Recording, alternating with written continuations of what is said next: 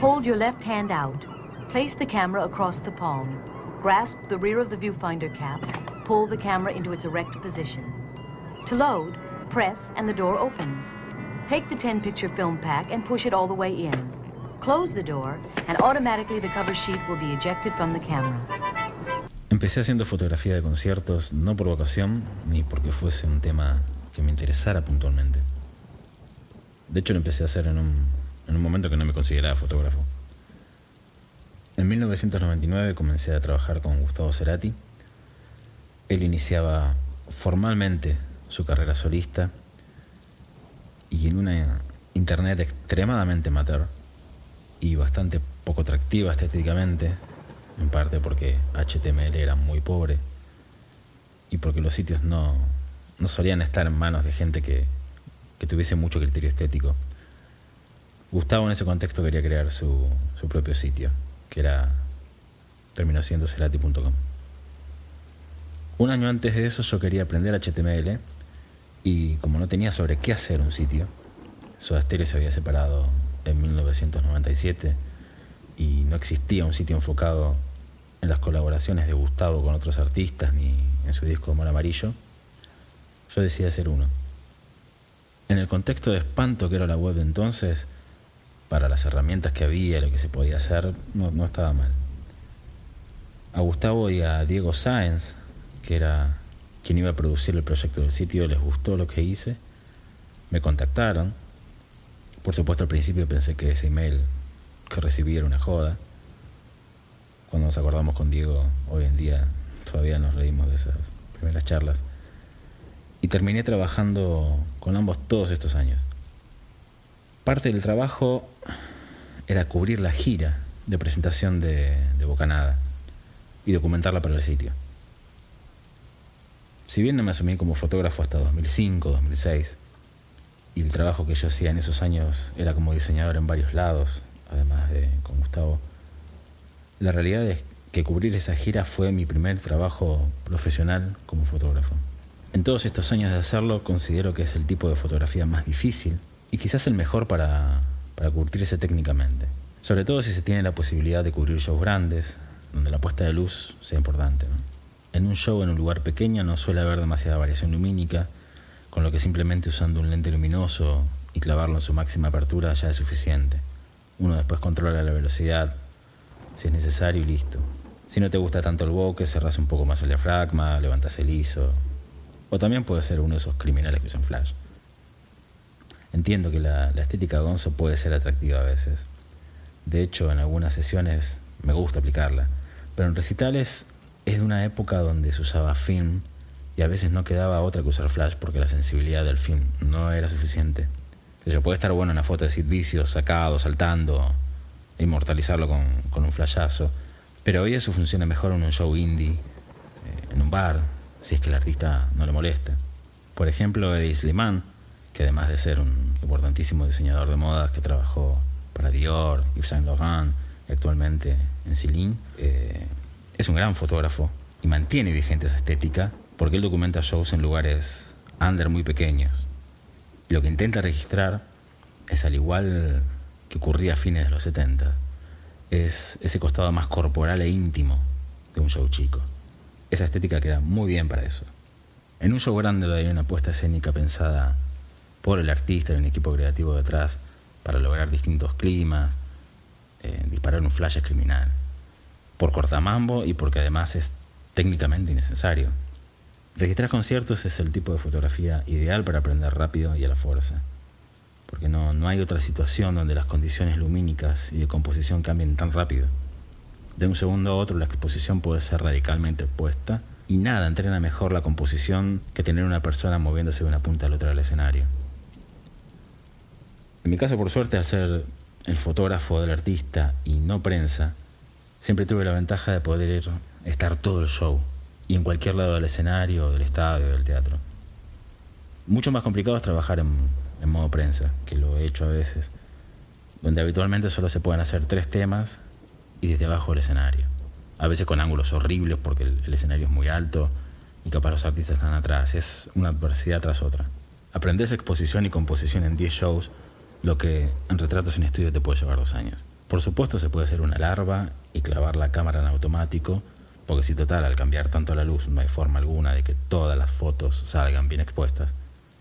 ¿Para qué lo vas a sacar al manual? Piensa la larva. Pero ese es el camino fácil. El que ninguna persona admirable elige, y aparte así no aprendes nada. Y además no tenés el control estético sobre lo que se puede lograr en determinados momentos del show.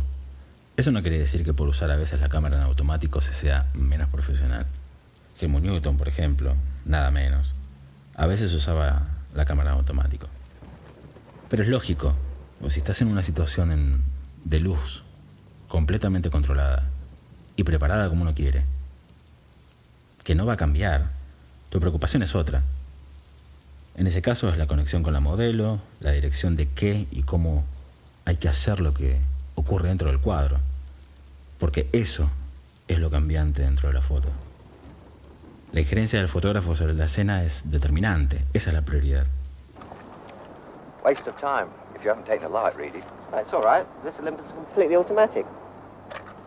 It works out the light, and you just click the shutter. Oh, it's okay for snaps, but just you try and enlarge them. You see, the trouble with these small cameras is the lens. No problem. There's a Seiko lens. They use it on the Olympus OM1, one of the best cameras in the world. Well, I suppose they're all right for you boys, but you wouldn't get a professional using one. Do you know who that is? Who? David Bailey. David Bailey? Who's he? The Olympus Trip. So simple, anyone can use it. Igualmente, por más que en conciertos uno no tiene control sobre lo que pasa, al cubrir toda una gira y ya conocer el show completo, es más fácil prepararse a lo que va a ocurrir. Si X tema tiene una puesta de luz baja, ya estás preparado.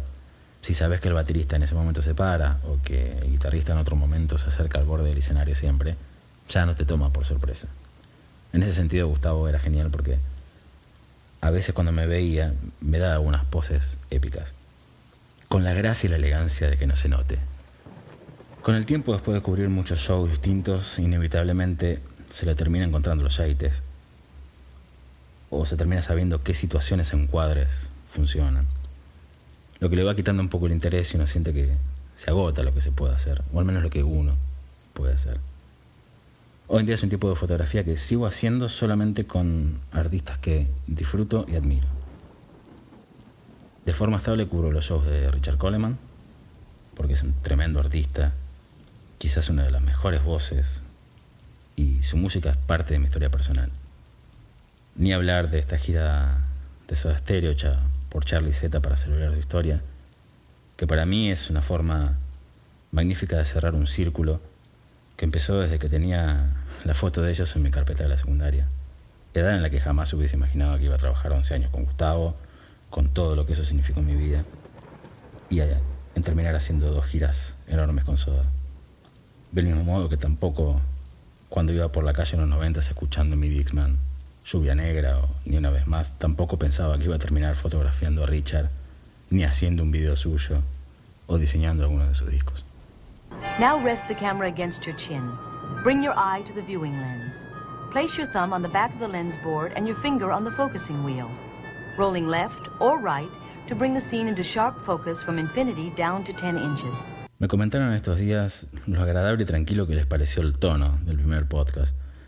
Gracias, pero Aclaro que si bien yo soy una persona muy calma y tranquila, en realidad suelo hablar muy rápido, bajito y encima con muy mala modulación. Es un combo letal por el cual muchas veces nadie me entiende nada.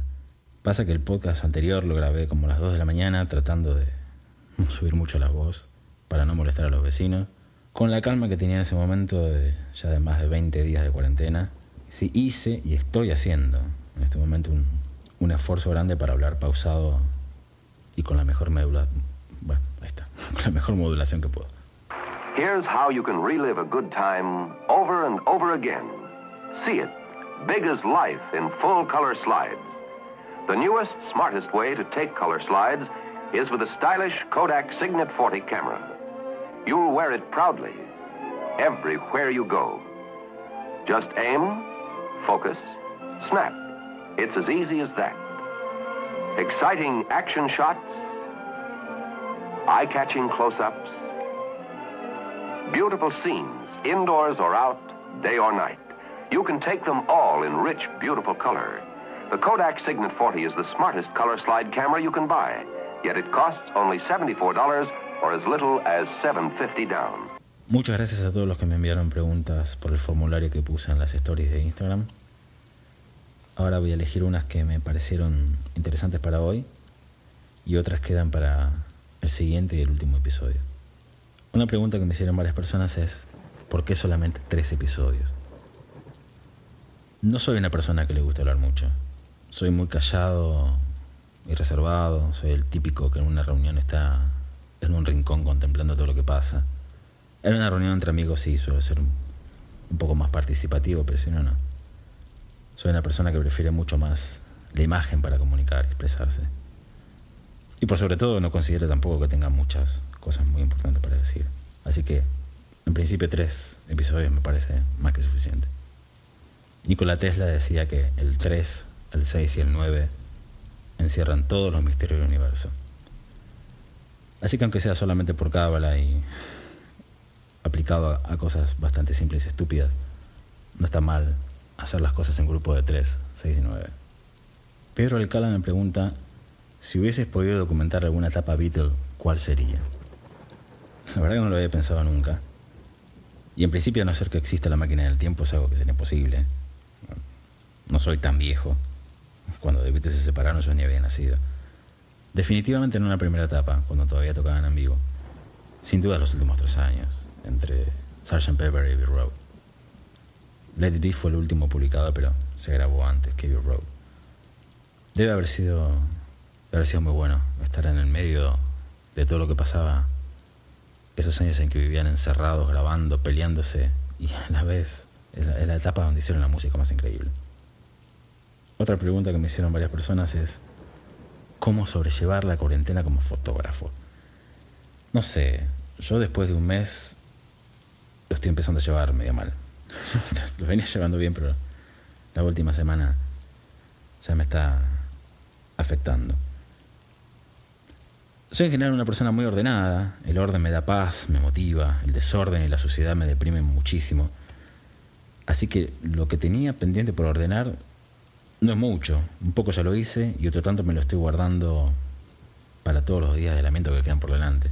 La cuarentena es algo bueno para dedicarse a ordenar, pero yo tampoco tenía tanto pendiente de ordenar. Pero para quien nunca haya catalogado o ordenado sus fotos, este, este periodo es es genial.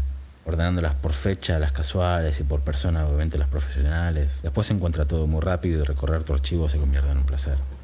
Si te gusta la fotografía de estudio también, estos días son ideales para eso. A mí la fotografía de objetos o naturaleza muerta, ese tipo de cosas no me atraen en lo más mínimo. Yo estoy sufriendo no, no poder ir a lugares que, que me interesan, no poder fotografiar gente. Hay modelos con la que solamente había hecho a unos simples, simples test shots por falta de tiempo y que habían quedado pendientes sesiones más formales. Otros modelos con los que nunca trabajé y en este último tiempo estuvimos arreglando por Instagram para poder hacer fotos, ni bien esto vuelva a la normalidad, también es algo que no veo que vaya a ocurrir muy pronto.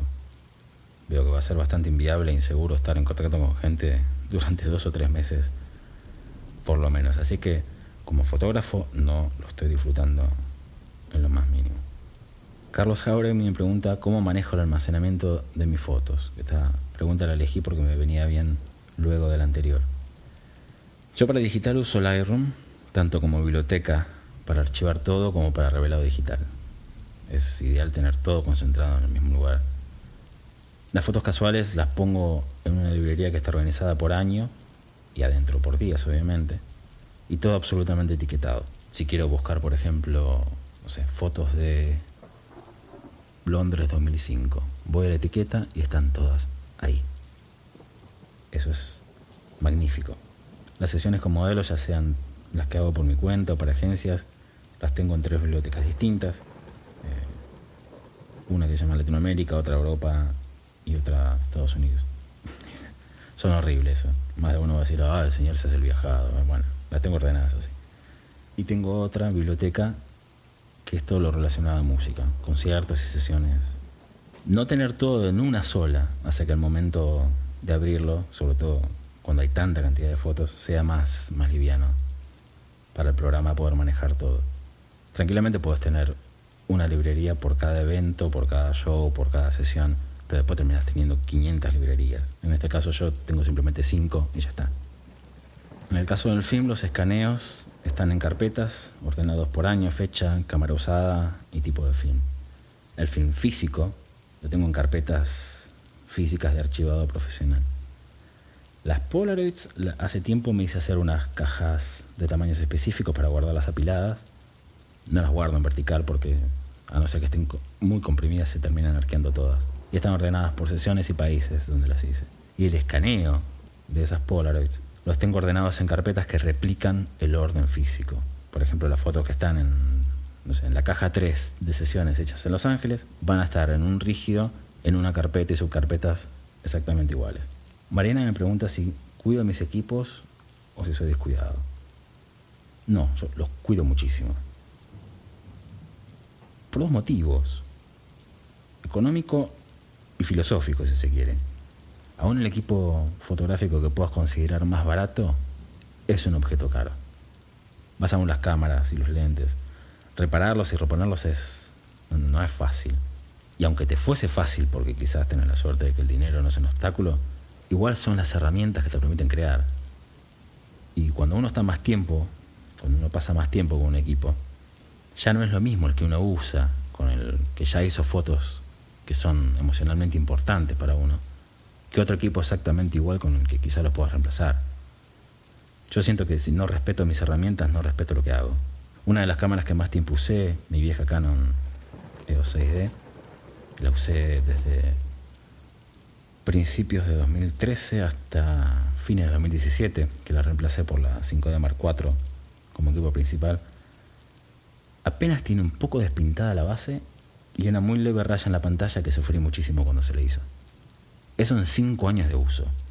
Y tiene miles de kilómetros, luego por un montón de países, shows y tiene un montón de desfiles encima. Y aún con las cámaras analógicas usadas que compro, me gusta conseguirlas en estado impoluto, con el menor uso posible. La única excepción fue una Hasselblad Expand que la compré con la pintura bastante maltratada. Es una cámara a la que se le salta la pintura muy fácil. Pero solo porque es una cámara es muy cara, eh, no es fácil de conseguir y al estar en ese estado la conseguí a un precio imperdible. Funciona perfecto, así que sacrifiqué la parte estética, fue es la única excepción. Hay algo que entiendo que puede ser interesante en algunas cámaras como las Leica, que cierto uso y que se vaya gastando la pintura le da carácter. Pero yo prefiero que eso ocurra durante mi uso, que yo le dé la historia y carácter a la cámara. You're about to see a breakthrough in color photography. pictures taken by the light of a single candle. Kodak introduces the most light-sensitive color print film in the world. A new 35mm film so sensitive, it captures the color of my eyes and the blush of my cheek. A film so sensitive it almost sees in the dark. Rick Mora me pregunta si pienso hacer un canal de YouTube. Yo tengo un canal creado desde hace muchos años tantos que es de la época en que YouTube no era de Google y automáticamente te generaba la URL con tu nombre de usuario y te creaba un canal.